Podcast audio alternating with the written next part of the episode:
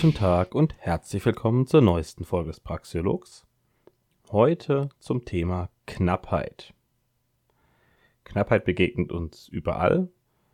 Die meisten Güter sind nicht in unendlicher Menge vorhanden. Ja, physikalisch gesehen ist vielleicht gar nichts in unendlicher Menge vorhanden. Wir haben ein endliches Universum, das ist allerdings natürlich so groß, dass wir das gar nicht erfassen können. Und aber natürlich die Erde hat auch nur eine gewisse Größe und es gibt ganz, manche Güter, die sind zwar ja so aus einer menschlichen Perspektive aktuell unendlich viel vorhanden, wie zum Beispiel Luft. Aber auch da könnte es natürlich mal irgendwann Einschränkungen geben. Es ist ja schon was geplant in Richtung CO2-Zertifikat. Das geht auch, ist eine Art von Luftsteuer, beziehungsweise Ausatemluftsteuer, beziehungsweise Abgase, die versteuert werden. Aber die meisten physischen Güter erstmal grundsätzlich sind eben knapp. Und es gibt welche, die als freie Güter zählen, die so viel vorhanden sind, dass sie nicht als knapp zählen. Auch wenn sie natürlich trotzdem endlich sind auf der Erde.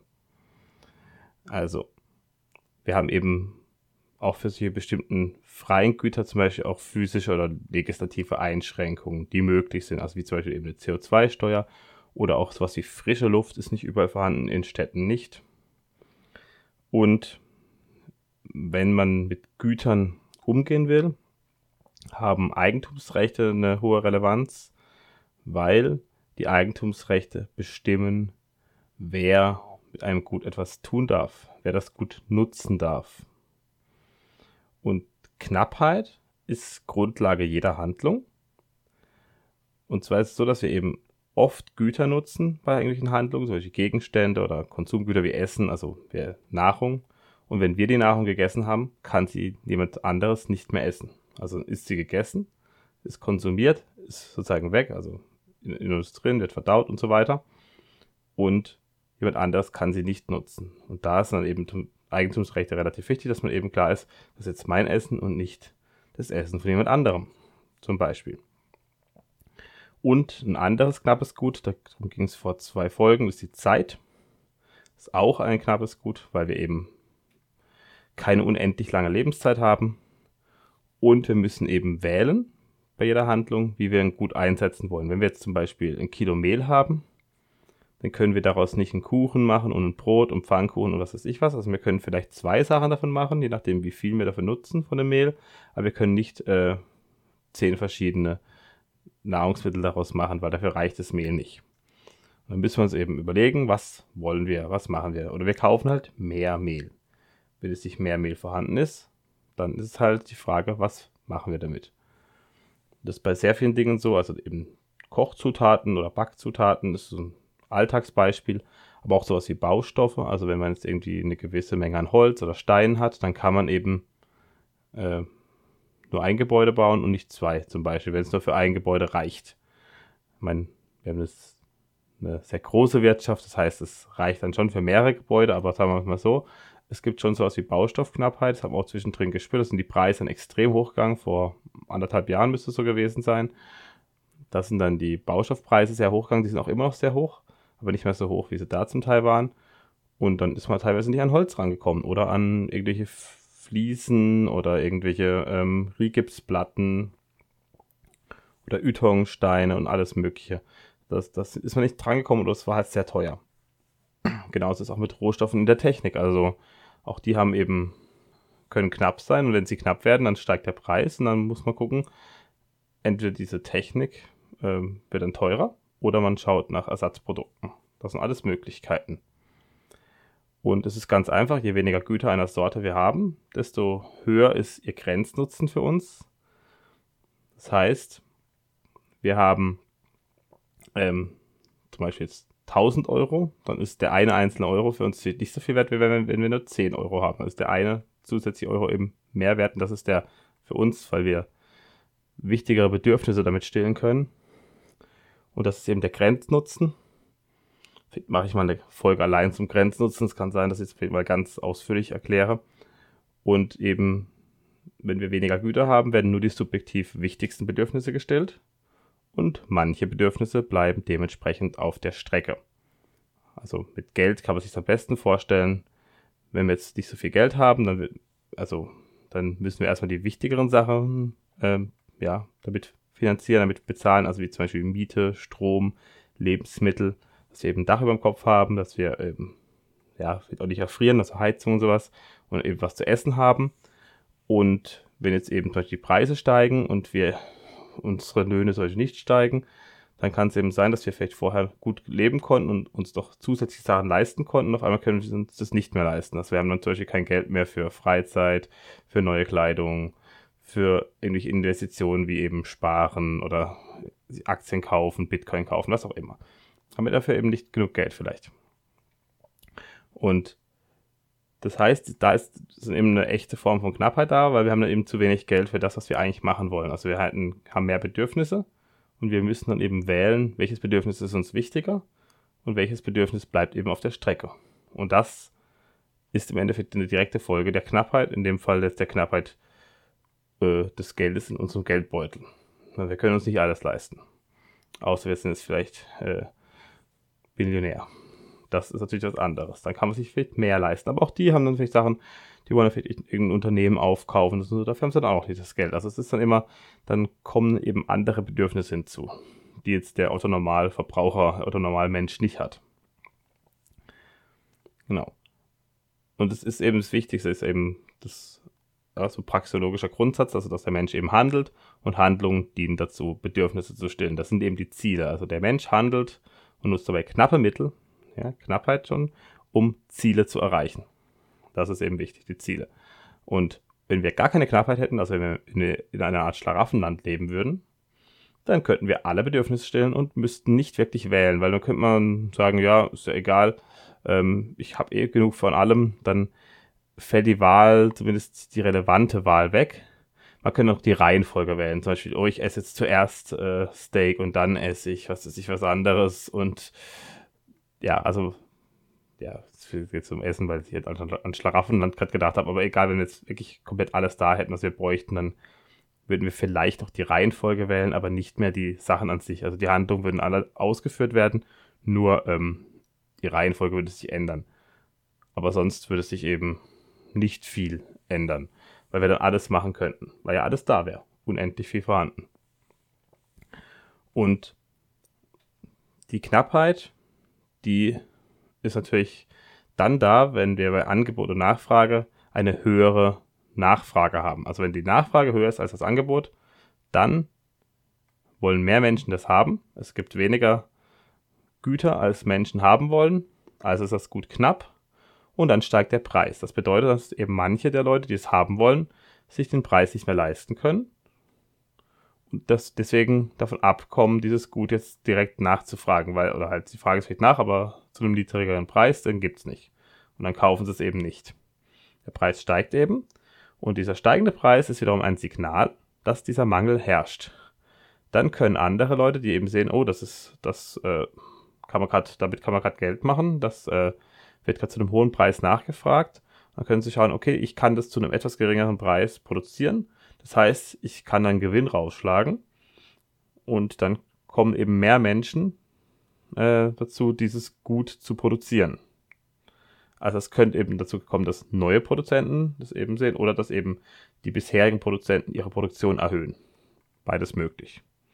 Auf jeden Fall wird in diesem Maße das Angebot wieder erhöht und die Preise sinken wieder. Das konnte man zum Beispiel sehr gut sehen am Anfang der äh, sogenannten Corona-Pandemie wo eben die Masken äh, sozusagen nachgefragt wurden und es eben nicht so viele medizinische Masken gab, weil die eben bisher nur für Krankenhäuser, also für medizinische Einrichtungen produziert wurden. Und jetzt plötzlich mussten ganz viele Menschen mit Maske rumrennen, was vorher nicht der Fall war. Und die Masken waren erstmal am Anfang ein bisschen teuer. Und dann sind immer mehr auf den Zug aufgesprungen, haben Masken produziert haben eben noch ganz unterschiedlich, vor allem in China oder in Ostasien wurden dann ganz billige produziert. Dann gab es noch irgendwie deutsche Firmen, die dann eben damit geworben haben, dass die Masken in Deutschland produziert waren und sowas, wo ich mich auch frage, ja gut, manchen Leuten scheint es wichtig zu sein. Ähm, also ich habe eh nichts zu dem ganzen Maskenquatsch gehalten, deswegen war mir das relativ egal.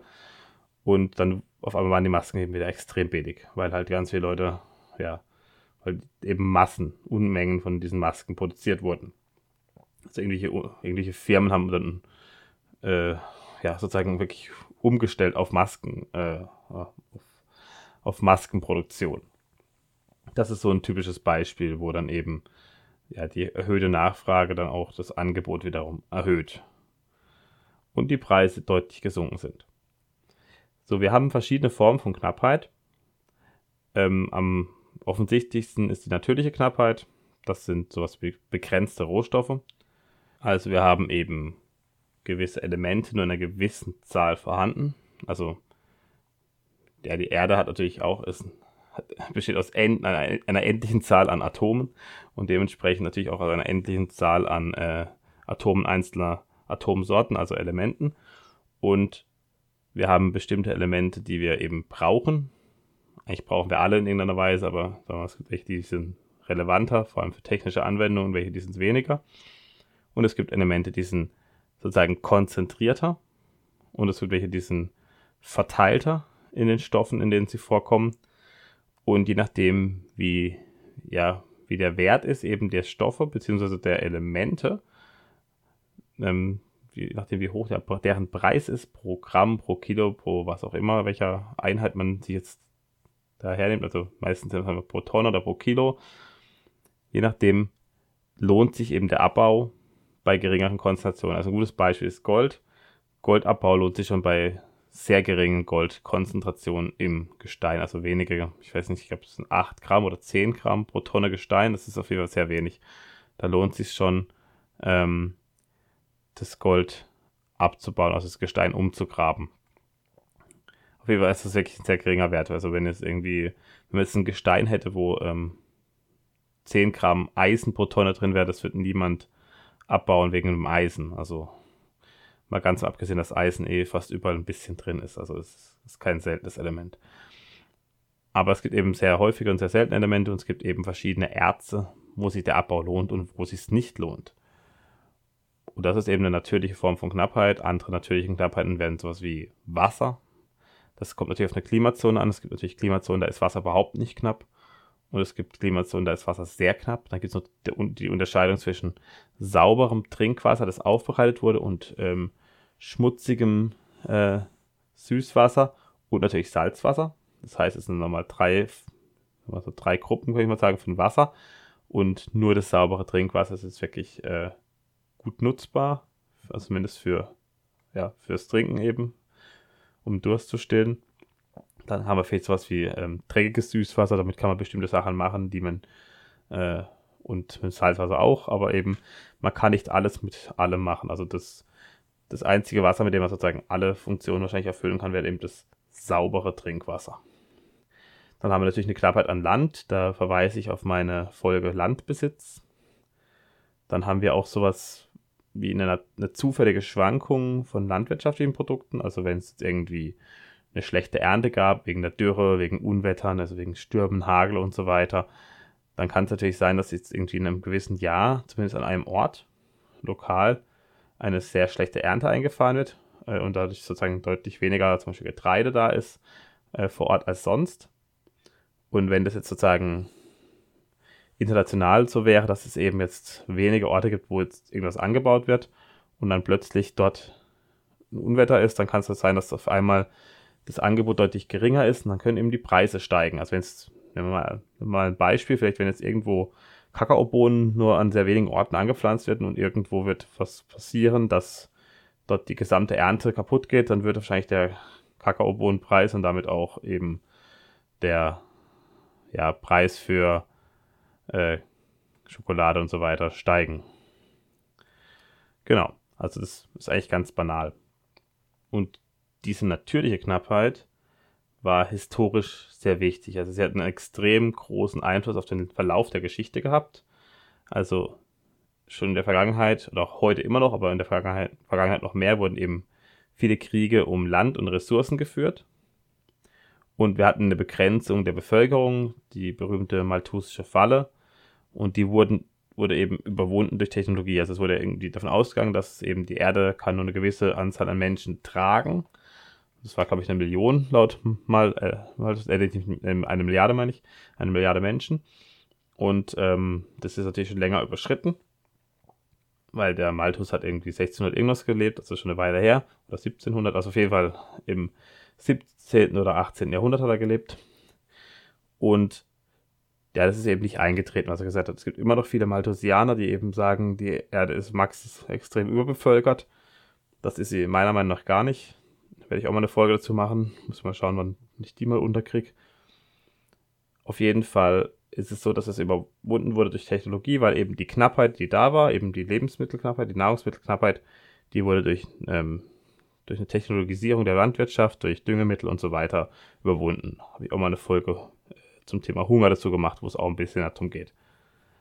Aber natürlich ist diese, ähm, ja, diese überwundene malthusische Falle nicht gesichert. Also wenn wir jetzt diese Technologie aus verschiedenen Gründen jetzt äh, zerstören, zurückfahren, verbieten, dann kommen wir natürlich auch zurück zur Knappheit. Und es ist ja gerade aktuell eh so, dass ähm, politisch sehr viele Dinge gemacht werden, die, ähm, man kann sagen, die sind vielleicht dumm, aber vielleicht sind auch wirklich Leute dahinter, die das wollen, die aus irgendwelchen Gründen eine äh, globale Knappheit an allem Möglichen erzeugen wollen, weil sie die Bevölkerung reduzieren wollen. Also das, der Punkt ist, ich sage nicht, dass es alle, dass es sehr viele sind, die das wollen, aber es gibt Leute, die ja davon sprechen, dass sie die Menschen reduzieren wollen, dass wir zu viele Menschen auf der Erde sind.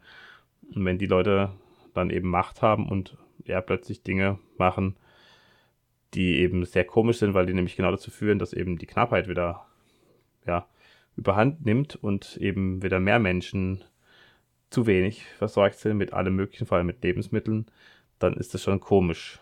Also wenn dann gerade Leute, die den Menschen angeblich helfen wollen, politische Maßnahmen ähm, ja, propagieren, die einfach schlecht sind, die einfach eben genau zum Gegenteil führen von dem, was sie angeblich sagen, was sie vorhaben.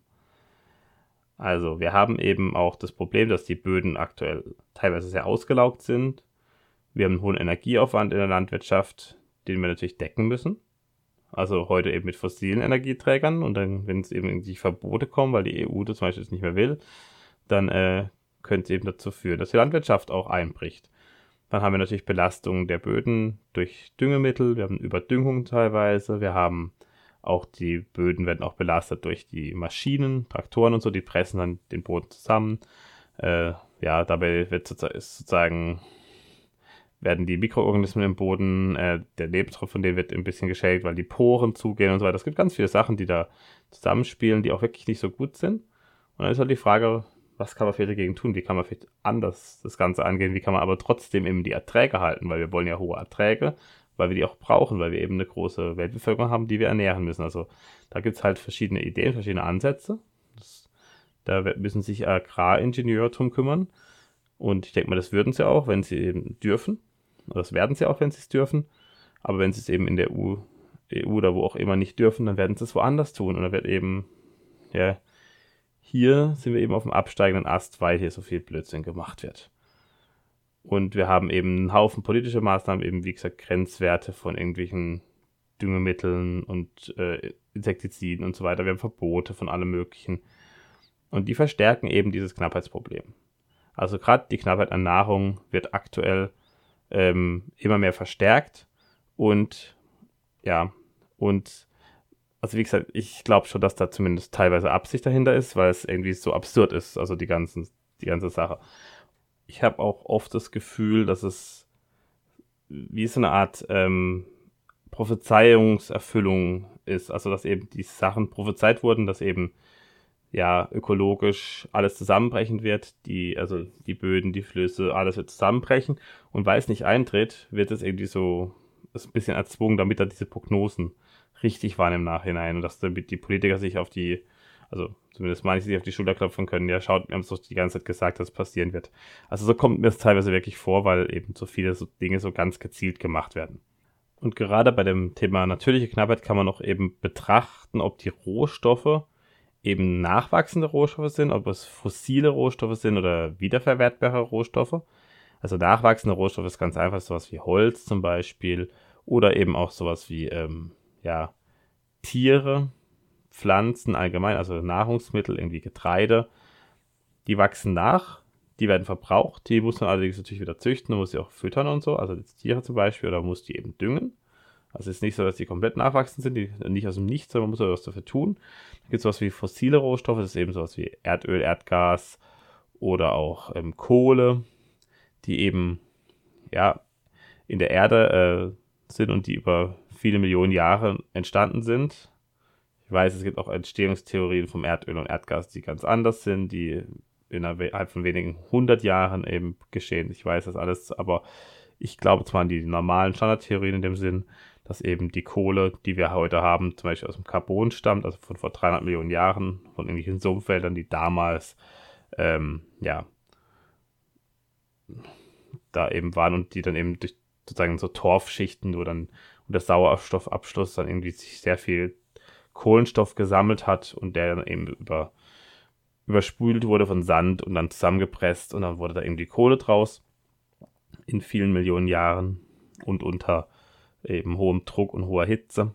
Und man sieht ja, man findet da drin ja auch ähm, irgendwelche, also in, in Steinkohle findet man ja auch viele Lebewesen aus der Zeit oder irgendwelche Abdrücke von irgendwelchen Fahnen und sowas. Also das ist schon, ist schon relativ sicher, dass es so passiert ist. Dann gibt es eben noch, also die, das Problem mit diesen fossilen Rohstoffen ist eben, dass sie nicht nachwachsen oder nicht so schnell. Und wenn die weg sind, sind sie eben weg. Und dann haben, wir, haben wir nichts mehr, um das auszugleichen. Das heißt, wir brauchen irgendwelche, wir müssen von diesen fossilen Rohstoffen, also Erdöl, Erdgas und so weiter, irgendwann weg. Wir haben allerdings noch relativ, also wir haben noch einiges davon. Also der Peak Oil ist immer noch nicht ganz erreicht, auch wenn es schon seit Jahrzehnten darum geht, dass er bald erreicht ist. Und Kohle haben wir, glaube ich, noch sehr viel. Soweit ich weiß, für irgendwie über 100 Jahre auf jeden Fall beim aktuellen Verbrauch. Und der Punkt ist natürlich, wir müssen von diesen fossilen Rohstoffen weg. Also mal Klimawandel ganz außen vor, da habe ich ja jede meine eigene Meinung dazu. Da gibt es eine Folge dazu, Folge 11, 1 und 2. Und der Punkt ist aber, wir müssen trotzdem, also wir, wir müssen davon weg, aber wir müssen eben sinnvolle Ersatzmöglichkeiten äh, finden und die haben wir noch nicht. Also Solar und Wind sind eben noch nicht so ausgereift, dass wir das irgendwie ähm, erstmal, dass wir das, dass wir das erstmal mit guten Wirkungsgraden nutzen können. Vor allem haben wir natürlich keine Speichermöglichkeit. Also die Speichermöglichkeit ist das Hauptproblem. Dann haben wir noch was wie wiederverwertbare Rohstoffe. Da kann man sagen, sind eigentlich alle Metalle drin. Und zwar bei Metallen ist folgendes der Fall. Also wir haben eigentlich fast, bis auf wenige Ausnahmen, also Gold, bisschen Silber, vielleicht auch Platin mal oder so, die meisten Metalle liegen in oxidierter Form in der Erde vor. Das heißt, sie liegen in Form von Mineralien vor, als positiv geladene Kationen und das ist sozusagen der energetisch stabilere Zustand für die meisten Metalle. Und wir müssen die, also diese Kationen, die eben also in den Mineralien vorkommen, sozusagen reduzieren. Das heißt, wir müssen Elektronen in die Reihen pumpen. Das kann man entweder wirklich mit Strom machen, also elektrolytisch, ähm, oder man kann es eben machen, indem man ähm, es reagieren lässt mit irgendwelchen Stoffen, die dann selbst ähm, oxidieren und dabei das Metall reduzieren.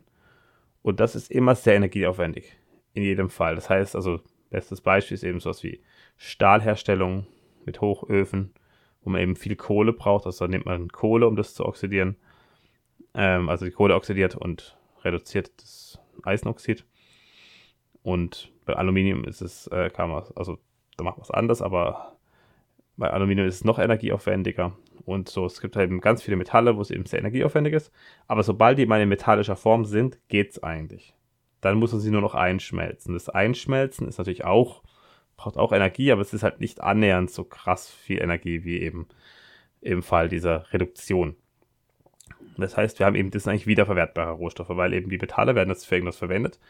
Aber wenn dann diese Verwendung äh, ein Ende findet, dann können die eben wiederverwendet werden. Das heißt, die sind zwar knapp und man kann nur aktuell zu einem gewissen Zeitpunkt eben nur gewisse Dinge damit machen, aber man kann sie ja dann später wiederverwenden. Also zum Beispiel ein Auto kann eben verschrottet werden und der Stahl in dem Auto kann wiederverwertet werden zu was anderem. Kann wieder also recycelt werden, eingeschmolzen als Schrott. Es gibt ja auch eben viele Stahlwerke, da wird Schrott äh, beigemischt in größeren Mengen.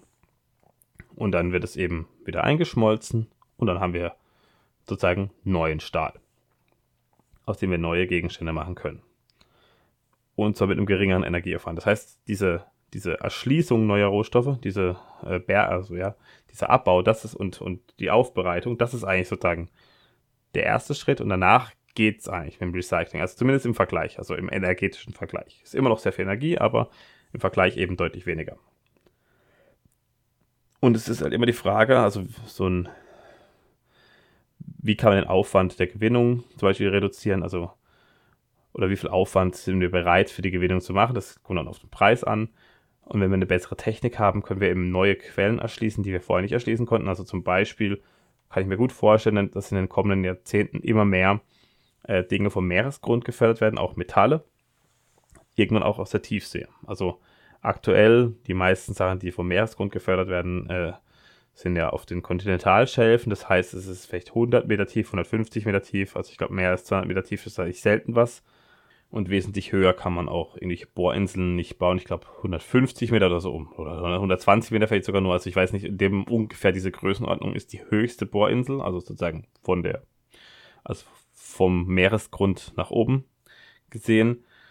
Und aus, auf, aufgrund irgendwelcher Strömungen und so geht es, glaube ich, nicht wesentlich höher.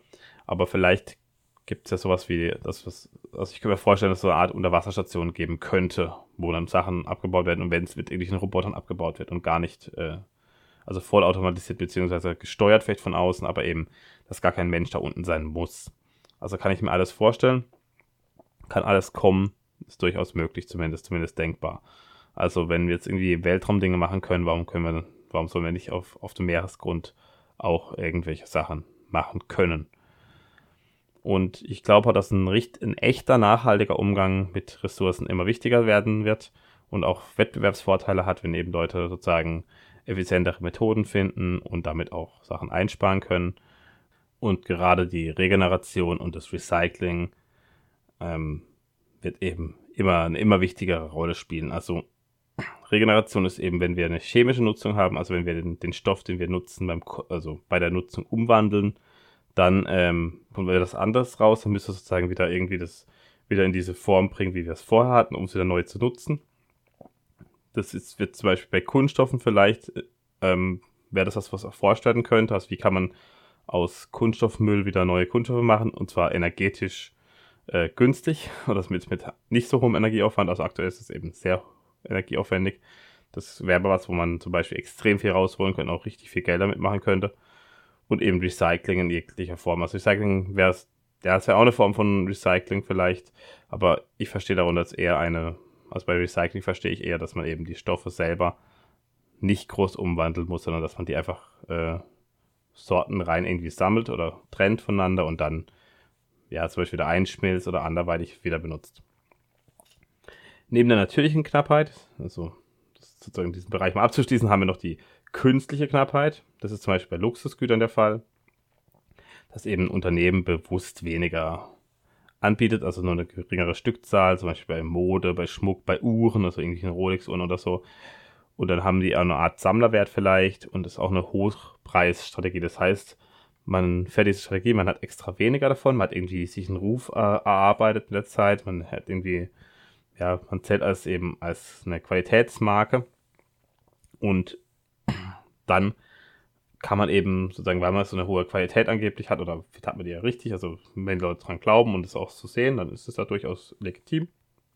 Das kann man deswegen hohe Preise äh, ja, verlangen. Also bei Mode ist es zum Beispiel eben teilweise sehr auffällig, wenn dann die Sachen ähm, zwar sehr, sehr gut verarbeitet sind und auch aus gutem, hochwertigem Material sind, aber vielleicht halt ähm, es vielleicht ähnliche ja, Produkte gibt, die nur ein Fünftel des Preises sind. Also irgendwelche, was ich, ja, Kleider oder Anzüge, die halt, was ich, 5000 oder 10.000 Euro kosten und ja, für 1000 wird man genauso einen guten, äh, sehr hochwertigen Anzug bekommen, als Beispiel jetzt. Sowas ist ja durchaus, äh, gibt es ja durchaus.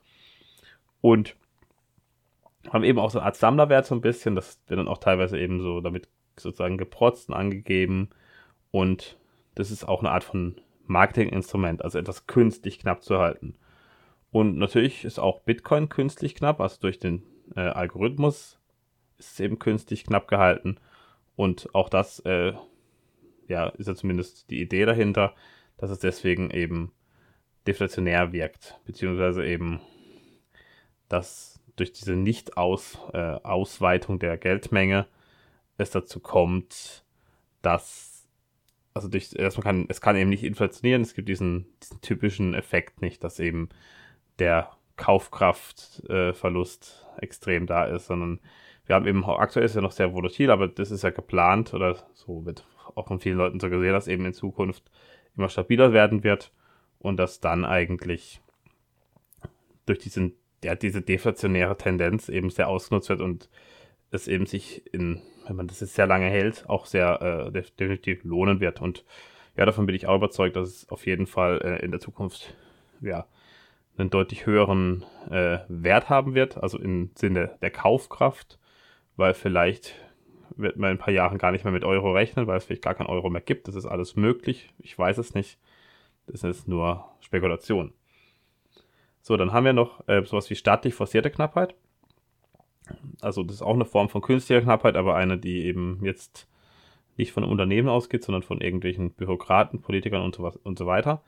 Zum Beispiel Einfuhrkontingente, wenn eben bestimmte Sachen nicht eingeführt werden dürfen, die vielleicht im, im Inland nicht hergestellt werden können oder nicht äh, wachsen, wenn es jetzt Pflanzen sind, also wenn es irgendwelche Nahrungsmittel sind. Dann äh, haben wir sowas wie Produktionsquoten. Wir hatten ja zum Beispiel auch schon eine Milchquote in der EU, wo dann eine gewisse Anzahl an, also ja, an Litern irgendwie produziert werden musste. Und es ist eben eine Form von Protektionismus. Also es geht eigentlich immer um den Schutz der heimischen Wirtschaft vor dem bösen Ausland, wo Sachen billiger äh, produzieren kann. Und ja, es schützt vielleicht die, die inländische Industrie diesem einen, in dieser einen Sparte.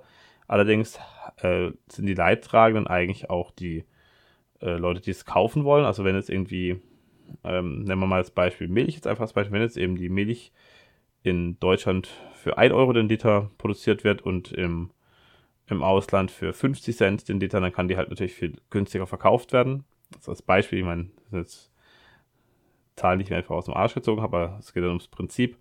Und dann werden zwar die Milchbauern die Gewinner, aber die Verlierer werden alle, die eben Milch kaufen wollen und sie zu einem höheren Preis kaufen müssten.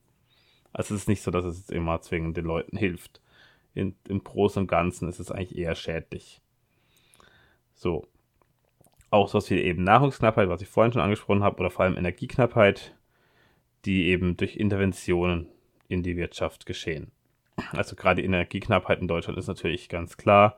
Abschalten von Atomkraftwerken und ähm, ja, ein einseitiges Setzen auf äh, Solar- und Windenergie und eben ja eine sehr ideologisch getriebene Energiepolitik, ja, die einfach ja, die halt die, die versucht, die Physik auszuhebeln, was sie aber nicht kann.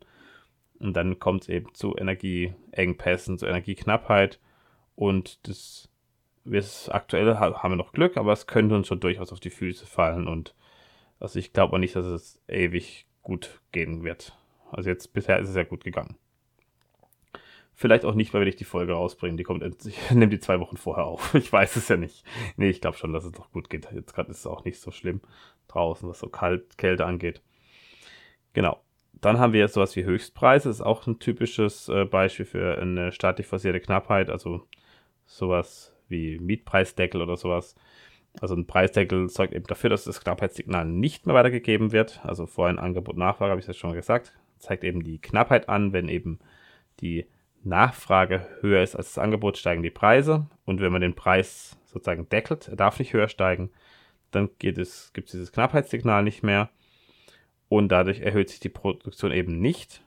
Und oft sinkt sie sogar, weil, weil eben, weil es sich nicht mehr lohnt. Also weil sozusagen die, die es vorher noch angeboten haben, es sich nicht mehr leisten können, weil die Produktion oder die Bereitstellungskosten zu hoch sind und sich eben es sich um ein Verlustgeschäft handelt. Und damit wird eigentlich diese Knappheit mit zementiert. Und eben bei einer Mietpreisbremse sieht man, dass das eben die, der bestehende Wohnraum zerfällt, er verfällt und wird schlechter und es wird kein neuer Wohnraum gebaut. Und dann haben wir sowas wie Verbote, die erhöhen auch die Knappheit. Zum Beispiel bei Drogen, also Drogen, die verboten sind, äh, die werden natürlich nicht frei angeboten, damit sind sie auch eher seltener und teurer. Vor allem müssen sie auch versteckt gehandelt werden. Also, weil man eben noch diesen, diese Kriminalitätsaspekt drin hat, diese Illegalität, dass eben Leute, die, die Dealer wollen nicht erwischt werden. Also es wird eben diese Ausweich, das Ausweichen in die Illegalität findet statt und dabei steigen eben die Kosten durch diesen Gefahrenzuschlag. Genau, das ist auch so eine Art von Knappheit, die dann, ja, da ist. Ob die jetzt natürlich schlecht ist, ist für eine andere Frage. Aber ich habe ja schon was zum Thema Drogen gemacht. In der gleich äh, heißenden Folge. Dann gibt es doch ein, so eine Art äh, nicht vorhandenes oder noch nicht vorhandenes Angebot. Also wenn zum Beispiel an einem Ort der Welt es etwas gibt, aber an einem anderen Ort nicht. Das ist zum Beispiel bei der Unterversorgung in Entwicklungsländern so. Das wird ja auch gerne im Kapitalismus angekreidet, dass eben, dass der Kapitalismus den Welthunger, äh, also der Kapitalismus wäre schuld am Welthunger. Das ist ja so ein linker Take. Der Punkt ist aber, das ist, ist eigentlich kompletter Blödsinn. Und zwar, ja, es stimmt schon, dass wir hier äh, mit Nahrung relativ gut versorgt sind im Westen oder auch in, auch in Ostasien, also eigentlich auch in, in Asien mittlerweile in vielen Ländern, aber sagen wir mal in Afrika in einigen Ländern eben nicht. Und da wir eben diese Ortsungleichheit der Waren, also Weizen am Anbauort, zum Beispiel wenn es Weizen in der Ukraine ist, dann ist der eben nicht das gleiche wie Weizen in Afrika, also Weizen in, im Tschad. Nehmen wir jetzt mal zwei Beispiele, weil in der Ukraine gibt es relativ günstigen Weizen, relativ viel Weizen. Aktuell natürlich durch den Ukraine-Krieg ist das ein bisschen erschwert mit den Ernten und das, das äh, aus dem Land rauszubekommen. Und der Tschad ist ein sehr armes, sehr trockenes Land. Äh, also der Sahelzone hat keine, äh, also hat nur Binnengrenzen, hat also keinen Meereszugang.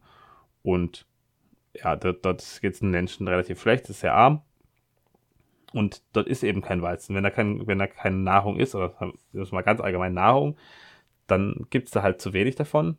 Und wenn Nahrung irgendwo jetzt äh, rumliegt, in den USA, in irgendwelchen Lagerhäusern, dann ist die halt nicht dort vor Ort. Aber diese Nahrung, die da in den Lagerhäusern in den USA rumliegt, die kommt auch zum größten Teil aus den USA selber. Das heißt, die wird dort angebaut.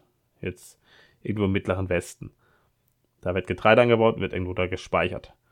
Und der Punkt ist jetzt, natürlich, es könnten sozusagen ganz viele wundervolle Samariter kommen, die diesen überschüssigen Weizen, der ja die, die fetten Armees haben eh genug zu essen, dieser, dieser, dieser Weizen könnte jetzt eher irgendwie in den Chat verfrachtet werden. Nur wird es einen Haufen Geld kosten, irgendwie halt Containerschiffe damit zu beladen, die dahin zu schippern, dann das auf Züge zu packen und das dann in den Chat zu fahren. Und diese Kosten auf denen würden eben die Leute, die das machen würden, sitzen bleiben. Und das ist der Punkt. Das ist eigentlich das Problem, warum diese Nahrung da nicht ankommt. Weil eben diese Länder, beziehungsweise ihre Nachbarländer, zu wenig Nahrung selbst anbauen. Also sie müssten eigentlich vor allem in, also in der Nähe anbauen. Und das geht ja teilweise auch. Oder sie haben eben etwas anzubieten, um diesen diese Importe zu bezahlen. Also sie müssten eben Exporter haben, also ihnen das anbieten, um diese Importe zu bezahlen. Also es gibt ja viele Länder, die eben aus klimatischen Gründen nicht so eine hohe Landwirtschaft haben, wie zum Beispiel Island, also irgendwelche Länder, die eben kalt sind. Die können aber andere Dinge anbieten, also irgendwelche Dienstleistungen oder irgendwelche anderen äh, Güter, die sie eben nach außen liefern können. Das heißt, die haben irgendwie was, um das zu bezahlen. Und der Punkt ist, Natürlich ist, man kann das mit Hilfsorganisationen machen, dass das dann auch wirklich ähm, finanziert wird.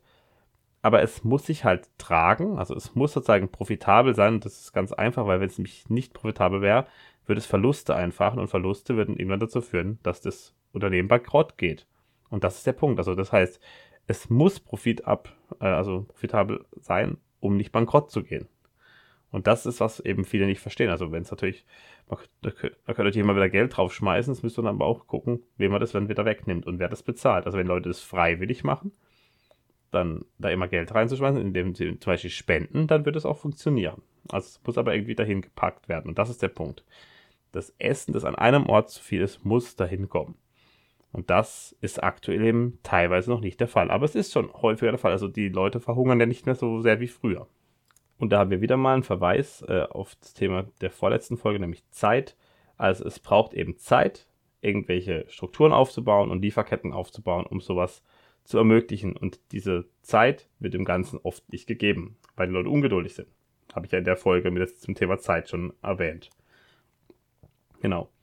Also das große Problem vieler extrem armer Länder ist eben, dass sie nichts haben oder nur sehr wenig haben, was sie exportieren können, was sie als Gegenleistung anbieten können und um sozusagen das Ganze überhaupt zu überwinden, diese, diesen Armutszustand, äh, müssen sie erstmal produzieren und sie müssen sparen. Also wir brauchen eben Kapitalaufbau und Kapitalakkumulation, die noch nicht stattgefunden hat, die eben im Westen vielerorts schon stattgefunden hat, die im Westen auch aktuell ignoriert wird und eben wieder ja, auf dem absteigenden Ast ist, habe ich auch schon teilweise erwähnt.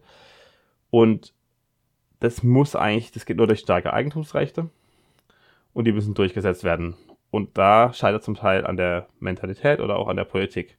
Also die Mentalität muss eben auch klar sein, dass Sparen wichtig ist und dass ähm, es einen Unterschied zwischen meins und deins gibt. Also dass eben nicht alles allen gehört und dass die Politik das auch sozusagen zulässt und nicht irgendwie dann wieder die, die Taschen voll macht und eingreift. Und das ist alles sehr schwierig, weil in Afrika ist die Durchsetzung nicht wirklich gegeben, die Mentalität auch nicht wirklich vorhanden und die Politik ist eher sehr korrupt. Ich meine, das ist eigentlich überall weltweit. Nur auf andere Arten. Die, die Art der Korruption ist anders.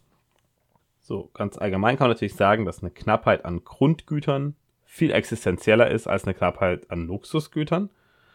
Und wir eben, wenn wir eine Sicherung der Grundversorgung haben, also Lebensmittel, Energie und Infrastruktur, Energie ist ganz wichtig, ist sehr, sehr wichtiger, sehr viel wichtiger, als die meisten denken, ähm, dann geht es den Menschen eben schon besser. Und das haben wir eben in einigen Ländern schon erreicht und deswegen haben wir eben auch eine weltweite Mittelschicht. Das ist nicht die Mittelschicht in Deutschland, sondern eine weltweite Mittelschicht. Das ist so in Ostasien, in vielen Ländern und also Thailand und so zum Beispiel oder auch in Südamerika.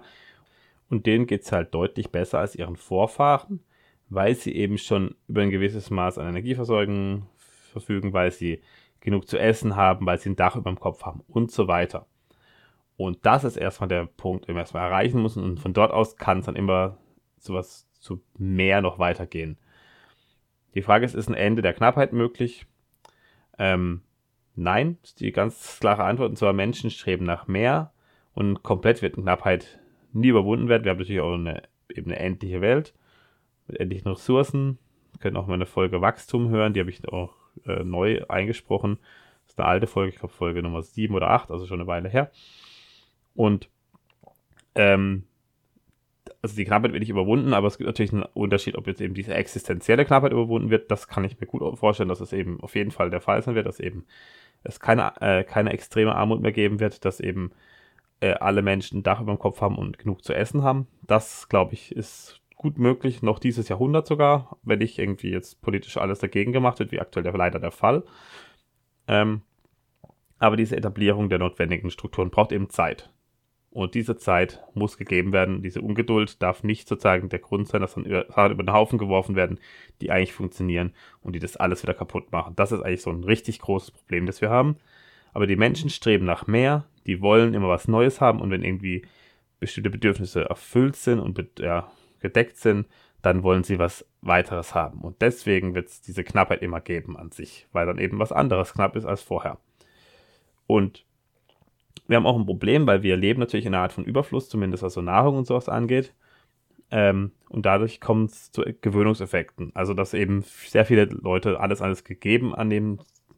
Also, Strom kommt aus der Steckdose, Geld kommt aus dem Automaten und Essen gibt es im Supermarkt. Und das ist sozusagen, wird als gegeben angenommen. Und das ist ein großes Problem, weil nämlich, wenn es nämlich dann mal nicht gegeben ist, weil irgendeine Katastrophe das Ganze verhindert oder weil eine ja, politische Maßnahmen dazu führen, dass alles zusammenbricht, dann ist auf einmal eine also von heute auf morgen eine hohe Knappheit da, die aus dem Nichts sozusagen auf die Menschen darauf einfällt und dann kann es eben zu richtig heftigen Konflikten kommen. Aber grundsätzlich äh, ist de definitiv möglich, dass wir äh, selbst mit noch mehr Menschen, also sagen wir mit 10 Milliarden Menschen, äh, problemlos ein Dach über dem Kopf liefern, äh, bieten können und genug zu essen, auch abwechslungsreicheres Essen, also dass eben äh, ja eine Mangelernährung nicht da ist. Also das ist alles durchaus möglich, wenn man da nicht so rein, rein ja, drin rumpfuscht in irgendwelchen Marktprozessen, die das Ganze eben liefern könnten. Und das ist ein großes Problem, dass die Leute das eben gar nicht wissen, die, die Zusammenhänge nicht kennen und deswegen da drin rumpfuschen und dann sehr vieles zunichte machen und sehr viel unnötiges Leid erzeugen. Gut, das war's für heute. Ich hoffe, die Folge hat euch gefallen. Falls ja, äh, abonniert mich eben auf YouTube oder einer der Podcast-Plattformen. Gerne natürlich auch auf Fountain. Da kann man mich mit ein paar Sets unterstützen. Genau. Und ansonsten verabschiede ich mich. Bis zum nächsten Mal. Auf Wiedersehen.